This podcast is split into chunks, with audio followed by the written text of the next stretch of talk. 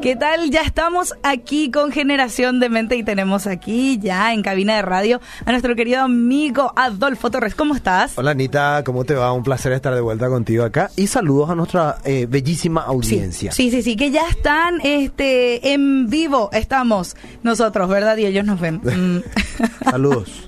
sí, saludos. a todos los que ya se conectaron al Facebook en la página de la radio Obedir. Así que allí nos pueden seguir, pueden dar darle like, pueden este, compartir y después, cuando termine el podcast, ya lo vamos a tener eh, disponible también en la página web de la radio, también en, en todas las plataformas digitales. Así mismo. Y agradecer, Anita, a todas las personas que nos están siguiendo en el podcast me hacen reporte a la gente y estamos muy agradecidos por eso porque sé que lo comparten también con otras personas y es lo que más queremos, llegar a más gente para que seamos una generación de mente. Así mismo, y, y yo sé que gente le da seguimiento justamente como vos decís y no se pierde un podcast. Así que muy agradecidos por eso. Muchas gracias. Y el tema que hoy nos trae es bastante interesante, muy pero muy bueno.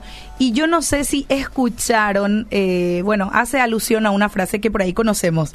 Y hoy hablamos acerca del amor en tiempos de odio. Totalmente, temazo, temazo. Sí, porque nosotros vivimos en un, en un mundo donde actualmente el amor no es lo que más nos distingue, aunque hay muchos abanderados, mm, ¿verdad? De supuesto eh, amor genuino, ¿verdad? Pero la palabra amor realmente es una palabra muy, muy venida abajo, muy venida a menos ya que no entendemos el significado real de lo que es amor. Sí. Eh, y hoy queremos hablar un poquitito de eso, ahora Y vamos a englobar, vamos a englobarlo con lo que es el amor al prójimo, el verdadero mm. amor al prójimo. Mm. Y Anita, yo quiero pedirte que podamos introducirnos a tema con un capítulo y versículo de la Biblia. Te voy a pedir que lo leas en la versión de la Reina Valera, por favor. Ok. Está en Primera de Tesalonicenses, capítulo 4, versículo 9. A ver, un poquitito por aquí. Primera de Tesalonicenses, ¿Cuánto? 4, 9.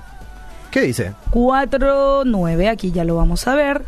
Dice lo siguiente, pero acerca del amor fraternal no tenéis necesidad de que os escriba, porque vosotros mismos habéis aprendido de Dios que os améis unos a otros. Ahí está.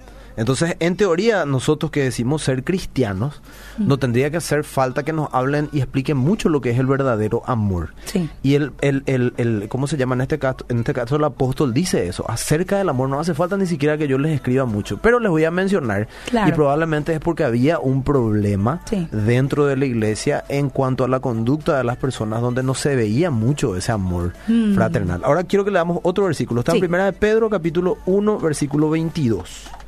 Hacemos Primera de Pedro. 1.22. Aquí ya lo tengo. ¿Qué dice Anita? Dice lo siguiente, 22. Habiendo purificado vuestras almas por la obediencia a la verdad mediante el Espíritu, para el amor fraternal no fingido.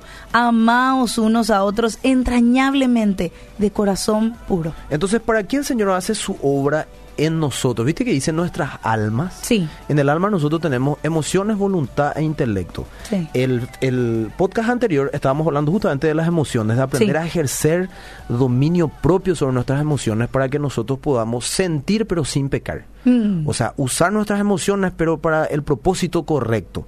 Y acá dice que el Señor eh, nos ha purificado, ¿qué cosa? Nuestras almas por la obediencia a su palabra. La obediencia a, tu, a su palabra hace que actuemos por convicción, o sea, mm. por enseñanza de Dios, porque creemos que es lo mejor, que es la verdad, y no por emociones que dominan nuestras acciones. Pero mm, después agrega diciendo, mediante el Espíritu, o sea, la obra del Espíritu en nosotros, que nos da ese, esa fuerza, ese poder para vivir de manera correcta.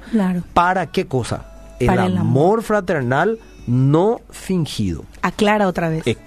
pero clarísimo. Y después dice, amaos unos a otros, y me encanta esa palabra, entrañablemente. O sea, con, de lo más profundo de tu ser. Nuestras entrañas están allá en lo profundo de nosotros, ¿verdad?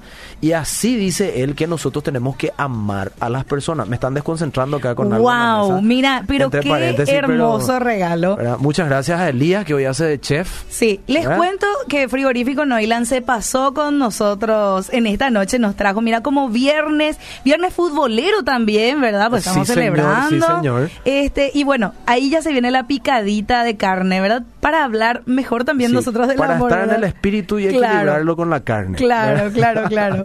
Ya lo vamos gracias a Angie también que estuvo sacando fotos. Gracias, gracias. Bueno, entonces Anita, entrañablemente. O sea, Dios quiere que nosotros amemos a las personas entrañablemente, no mm.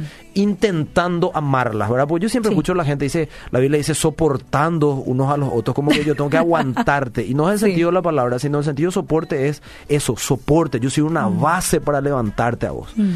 Hay dos palabras aquí en este versículo de primera de Pedro que leímos recién, que son amor fraternal y no fingido. Y yo estuve buscando en el diccionario ambas palabras. Y mira lo que dice, por ejemplo, Anita, el diccionario de amor fraternal. Dice, el amor fraternal se refiere al afecto que existe entre hermanos que se extiende a los demás integrantes de la familia, incluyendo a los amigos más apreciados. El amor es un sentimiento de afecto y cariño universal. Y fraternal se refiere a lo que es propio de hermanos. O sea que el amor mm. fraternal es de hermanos, ¿verdad? Eh, que supuestamente son tu, hermano es más cercano a vos que cualquier otra persona. Claro, claro. Después dice se origina de la gratitud reconocimiento y convivencia familiar. O sea, si yo no te reconozco a vos, yo no te voy a dar amor fraternal. Si yo no te doy tu lugar. Y después dice, el amor fraternal implica un conjunto de sentimientos y acciones que se dan de manera desinteresada. No es que yo te amo de acuerdo a la conveniencia de lo que yo puedo recibir de tu parte, es desinteresado. Y se comparten con todos aquellos individuos que están a nuestro alrededor. Ese es el amor fraternal. Finalmente dice, este amor se debe cuidar, cultivar y promover como un aspecto importante de la vida. Y qué interesante que la Biblia nos llama a cultivar ese tipo de amor. El amor fraternal genera un conjunto de sentimientos que invitan a cuidar el uno del otro, estar atento a lo que ocurre a nuestro hermano o amigo para prestarle la ayuda que necesite. Y después dice, de ahí que el amor fraternal eh, dice eh, nace de sentimientos tan nobles como el cariño, el respeto, la humildad, entre paréntesis, respeto es lo que menos vemos en nuestra sociedad actual. La humildad, la confianza, la estima, la lealtad, otra cuestión difícil hoy, la compasión, entre otros sentimientos. Ese es el amor fraternal. Ahora, ¿qué es fingido? Busqué yo qué es fingido. Y dice, se define fingido como la acción y el resultado de fingir o fingir. O sea, no hay intermedio, es súper fingido. Fingir o fingir, ¿verdad? Y dice, de simular o fingir algo que no es cierto mm. a través de alguna acción palabra o gesto. Mm. Quiere decir que yo te puedo decir, Anita, yo te amo, qué grande que sos, Anita. Lo más grande que hay en el planeta Tierra, ¿verdad? Pero yo pensar otra cosa, entonces soy mm. fingido. Y mi mm. amor no es fraternal porque no, no me importan tus intereses. Claro. A mí me importan solamente mis intereses. O sea, sos falso. Y Dios condena grandemente a esa persona. Ahora, vamos a seguir con la palabra. Mira, Anita, lo que dice nuestro Señor. Vamos a leer Mateo capítulo 22, versículo 36 al 40. ¿Vos puedes leer ahí, Anita, la versión de la PDT?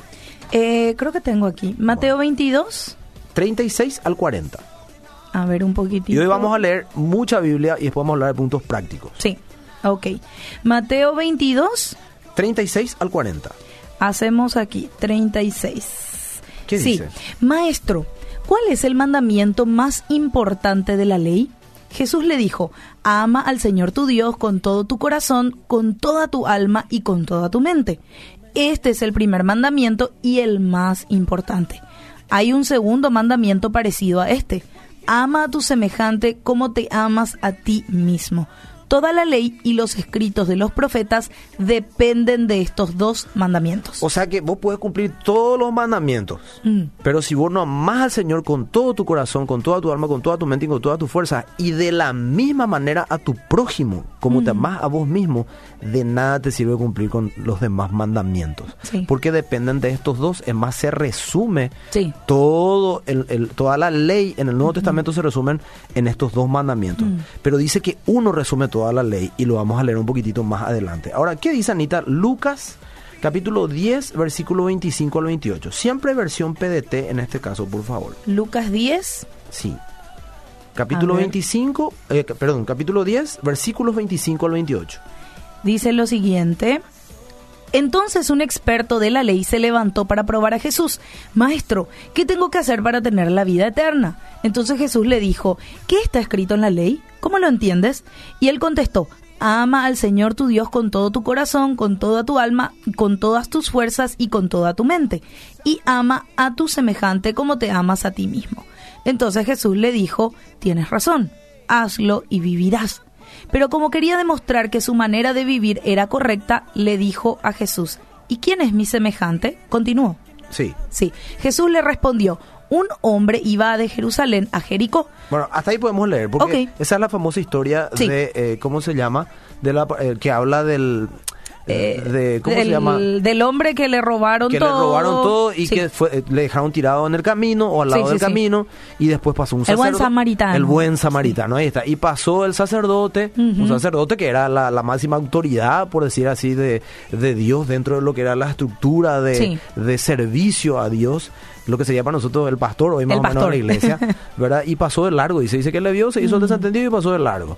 Después vino un músico, un levita en la época, alguien que sirve dentro de la iglesia, pasó, le vio también ahí, se hizo el desentendido y se fue hasta que vino un samaritano que supuestamente el samaritano no conocía de Dios. Mm. Era un pueblo o, un, pueblo apartado de las normas de cómo vivir según Dios, ¿verdad? Y ese se quedó a ayudarle. Mm. ¿verdad? Y encima no solamente le ayudó, sino le llevó para que la atiendan y cuando ya no se pudo quedar con él, le dijo a la persona encargada de ese lugar, yo tengo que volver, pero voy a volver a este lugar y si vos pagaste algo aparte de lo que yo te di para que gastes en él, yo te lo voy a devolver. Y entonces le dijo al Señor, ¿quién fue su prójimo?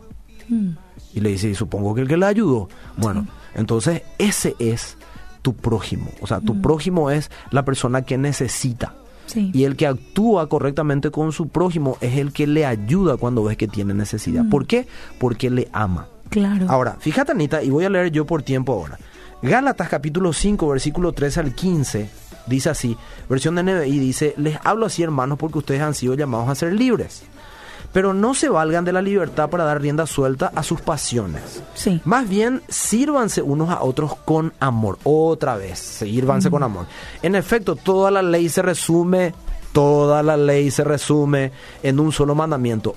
Ama a tu prójimo como a ti mismo. Pero si siguen mordiéndose y devorándose, tengan cuidado, no sea que acaben por destruirse unos a otros. Otro capítulo de la Biblia, Romanos 13, versículos 8 al 10, versión NBI, dice, no tengan deudas pendientes con nadie, a no ser la de amarse unos a otros. De hecho, quien ama al prójimo ha cumplido la ley, porque los mandamientos que dicen no cometas adulterio, no mates, no robes, no codicies, y todos los demás mandamientos se resumen en este precepto, ama a tu prójimo como a ti mismo. Mm. Y por claro, porque si yo amo a mi prójimo, no voy a desear su mujer o su hombre, claro. ¿verdad? No voy a matar a alguien, no voy a robar a alguien, no voy a codiciar lo que no me pertenece. Mm. El amor hace que el resultado natural de esto sea no infringir estos otros mandamientos. Entonces, mira lo que dice y con esto resumo esta parte. El amor no perjudica a su prójimo. Mm. Si yo no tengo autocrítica, mm y yo vivo pensando en mí y en mis intereses, vas a estar haciendo cosas que perjudican a tu prójimo. Desde hablar lo que no tenés que hablar, mm. desde opinar lo que no tenés que opinar, desde accionar lo que no tenés que accionar y desde coartarle oportunidades incluso porque vos estás buscando tu propio beneficio y no pensando en el beneficio de tu hermano. Y nosotros vivimos en una sociedad donde nos importa pasar por la cabeza de quien sea con mm. tal de lograr yo lo que yo quiero. No hay respeto, no hay amor por el prójimo. Y dice, así que el amor es el cumplimiento de la ley. Mm. Entonces, ¿por qué elegimos hablar de este tema? Estuvimos hablando de intimidad con Dios. hace semanas pasadas. Y la intimidad con Dios tiene que ver con poner a Dios en primer lugar y darle a Dios el lugar que le, corresponde a Él en tu vida. Pero Dios nos enseña que hay dos mandamientos que resumen toda la ley. Y mm. uno resume toda la ley específicamente. Y Él agrega, cuando le preguntan cuándo es el mandamiento más importante, Él agrega y dice, y hay un segundo que es semejante a este. Nadie le preguntó a él si había un segundo, pero él dice, pero tengo que agregar porque si no, no te va a funcionar el primero. Claro. Ama a tu prójimo como a ti mismo. Por eso elegimos hablar de este tema en una época donde es tan fácil eh, tener rencor, en una fase donde es tan, eh, tan sencillo parece para el hombre desearle el mal a su prójimo, accionar de manera incorrecta, no perdonar. Es importante hablar de esto porque esto es 100% adoración para el Señor. El amor fraternal no fingido, entrañable amor por la gente que nos rodea, ¿verdad? Y, Adolfo, me pongo nomás a pensar y, retrocedo un poquitito a Lucas 10 en tu historia.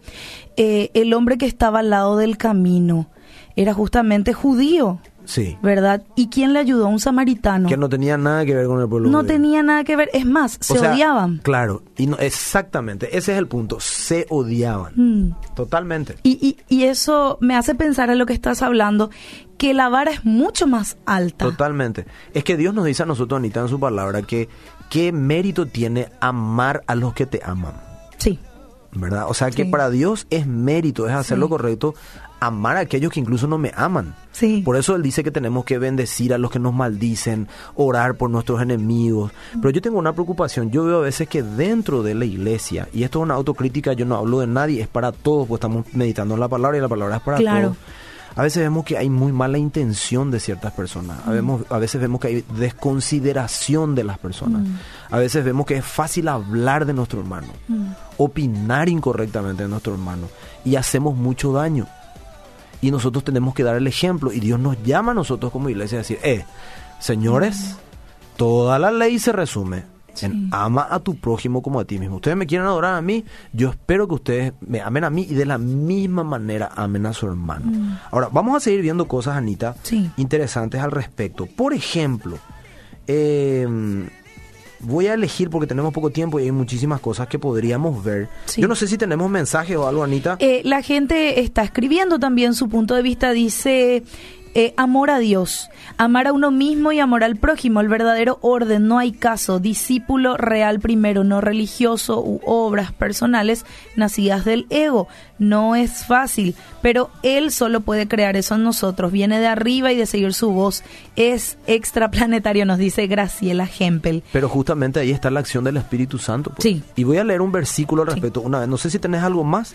No, la gente está, está comentando, ¿verdad? Dice, así como amamos a nuestro club, un amor no fingido, es verdad, dice. Es cierto. Podés leer 1 Juan 4.8, el amor es una persona, es Dios mismo.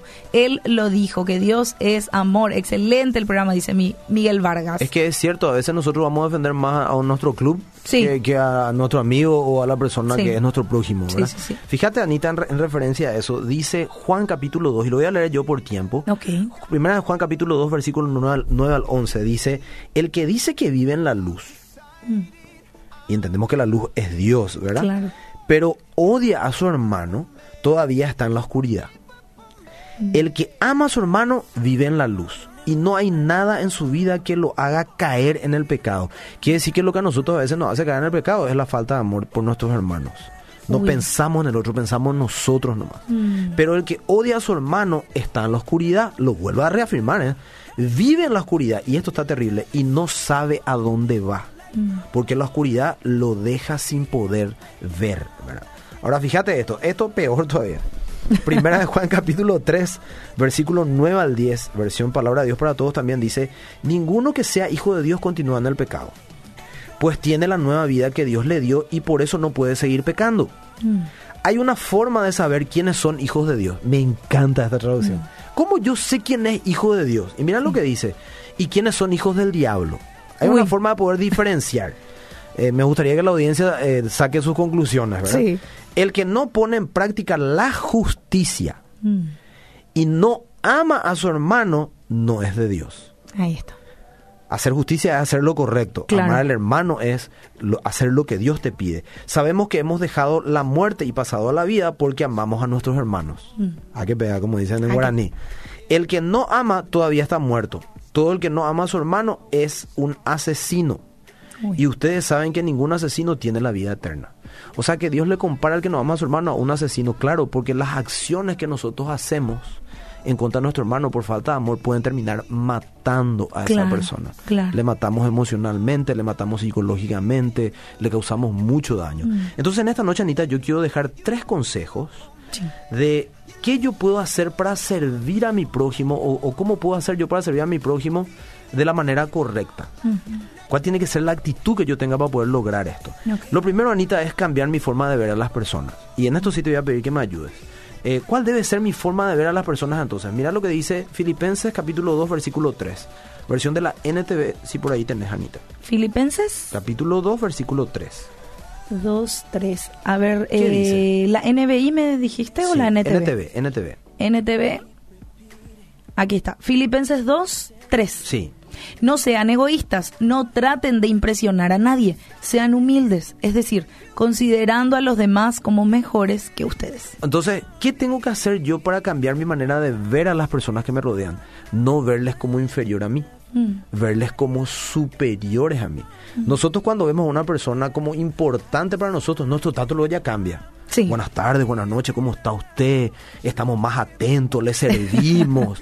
Pero cuando nosotros consideramos a las personas menores que nosotros, no le damos el quinto. Y nuestro trato es diferente con esa mm. persona. Dios dice, bueno, vean a todos como superiores a ustedes. No se mm. pongan ustedes como, ustedes están allá arriba, ay, pongan clasificación. Ah, este está debajo de mi nivel, este sí está a mi nivel, este está allá. Porque así pecamos. Entonces, mm. lo que va a hacer que yo vea correctamente a las personas es verles como superiores a mí mismo, mm. ¿verdad? Eso va a hacer que yo no hable mal de las personas, eso va a hacer que yo le dé el trato correcto, mm. eso va a hacer que yo les perdone, porque a las personas que nosotros vemos superiores, nosotros les perdonamos todo, pues nos conviene, pues. Claro. y eso nosotros tenemos que cambiar. Ahora, otro consejo, lo segundo, cambiar mi perspectiva de qué cosas deben tener mi atención. Mm. ¿Qué cosas tienen que tener mayor atención, mayor dedicación de mi parte? ¿Qué debo estar yo atento? Y mira, Anita, si me puedes ayudar con Filipenses capítulo 2, versículo 4. NBI, en este caso. Ah, ok. NBI, vamos a cambiar aquí entonces. ¿Qué dice? Eh, capítulo 2. 2, versículo 4 dice lo siguiente. Cada uno debe velar no solo por sus propios intereses, sino también por los intereses de los demás. Entonces, ¿dónde Dios quiere que esté mi atención? no solo en mí, sino de la misma manera en las personas que me rodean. Mm. Yo no tengo que velar solo por lo mío. Dios me dice, vos tenés que velar también por los intereses de la gente que te rodea. Yo tengo que estar interesado en Anita, tengo que estar interesado en mi hermano en la iglesia, mm. en mi compañero de trabajo, en mis familiares, mis amigos. Mm. Yo tengo que velar también por sus necesidades. ¿Por qué? Porque les amo y quiero lo mejor para ellos. Y también para los que nos hacen mal porque, ahí está. Porque estamos, tenemos que orar por ellos, bendecirles, no pagar mal con mal, sino pagar mal con bien. Es difícil, dice todo el mundo. Y bueno, bienvenido mm. al mundo de los seguidores de Jesucristo. Eso es. para gente valiente, no es para gente eh, cobarde o, floja o inútil, ¿verdad? Aunque suene feo esa palabra. No, no, no, claro. La palabra inútil. Y por último, nuestro tercer consejo, debo cambiar mi forma de verme a mí mismo. Mm porque dice ama a tu prójimo como a ti mismo. Si a vos mismo lo notas más, es muy difícil que le ame a tu prójimo de la manera correcta, ¿verdad? Entonces yo tengo que empezar a trabajar por verme de la, de la, manera correcta a mí para que yo pueda ver de la manera correcta también a mi semejante. Y Anita, por favor, si puedes leer Romanos capítulo 3, eh, perdón, capítulo 12, versículo 3.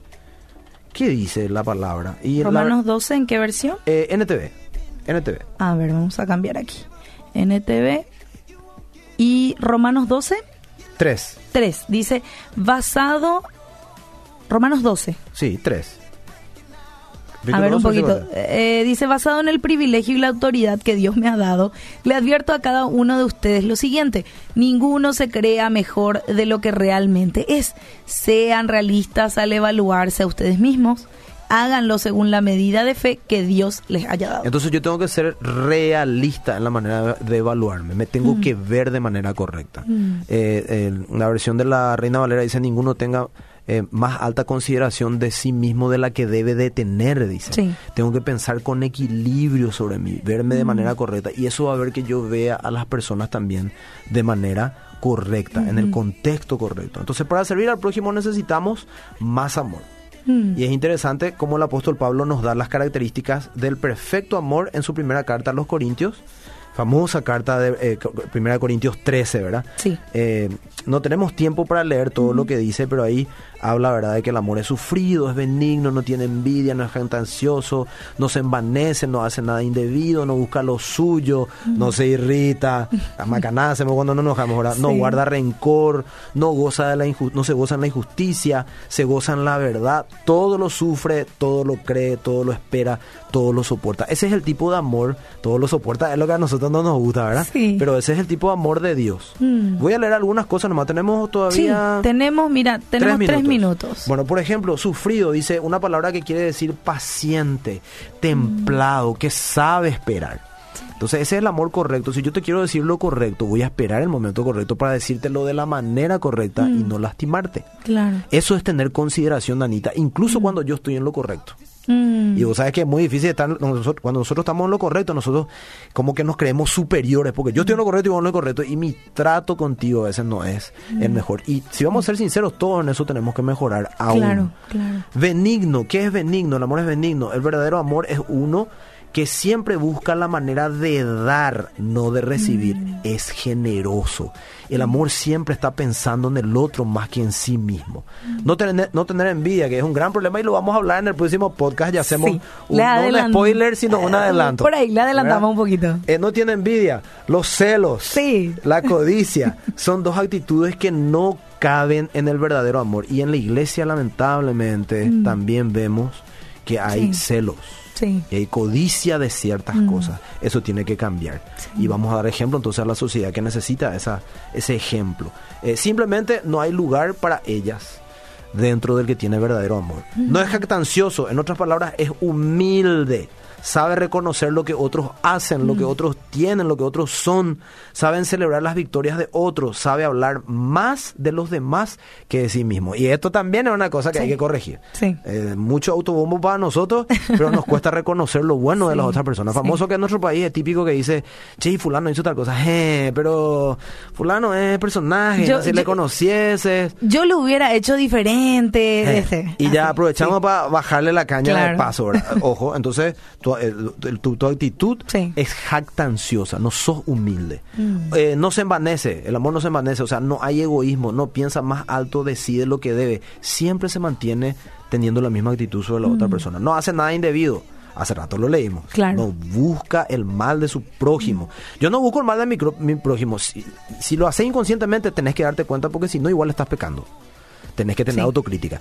Y si lo haces conscientemente, tenés un gran problema. Más si te haces llamar cristiano, Dios no va a pasar por alto eso. No hace nada indebido, es correcto, sabe medir los momentos, sabe mantener la cordura y control de acuerdo al momento. Mm. No busca lo suyo, el perfecto amor siempre está asegurándose de que los demás estén atendidos primeramente. No mm. importa más que Anita esté bien atendida, incluso que yo mm. mismo. Eh, que las necesidades de otros estén siendo suplidas antes que las suyas propias. Después verá por lo suyo, no sin antes atender a los demás. ¿Vos te imaginas que mm. cada uno velemos así por nuestro prójimo? Sí, Nuestro país va a ser un oasis. Sí. Eh, no se irrita, ya dijimos, hacemos más ganada cuando nos enojamos. Eh, le da el beneficio de la duda a las personas. No es que te dicen algo, ya mm. crees, ya, ya, ya le prejuzgalo a las personas y ya empezás a hablarlo de esa persona. Estás pecando. ¿Verdad? Busca la cordialidad, busca la convivencia, no guarda rencor. Mm. Otra cosa que fácil que es enojarnos con la gente y no nos olvidamos fácil. Se olvida rápidamente de los daños que le han hecho, eso se llama perdonar. Mm. Tiene memoria corta en cuanto a los errores y las ofensas de los demás. Mm. Y no se goza de la injusticia, existe una pena genuina cuando ve que la, la injusticia gana. Lucha por la justicia. Nosotros tenemos que luchar por la justicia. Dios aborrece la injusticia. Y para terminar, se goza de la verdad. Cuando gana la verdad, el amor verdadero ha ganado. Mm. Entonces, la verdad es la palabra del Señor. Hace primar la palabra del Señor. Por favor, saquémonos la cultura del odio y mm. practiquemos la cultura del amor. Mm. Veamos a las personas como superiores a nosotros mismas, estemos pendientes de sus necesidades, no solamente de las nuestras, y tengamos una buena imagen de nosotros para poder también amar correctamente a las personas. Completito, sin nada más que agregar amor en tiempos de odio. Amén. Practiquémoslo. practiquémoslo. Eh, así cerramos eh, Generación de Mente.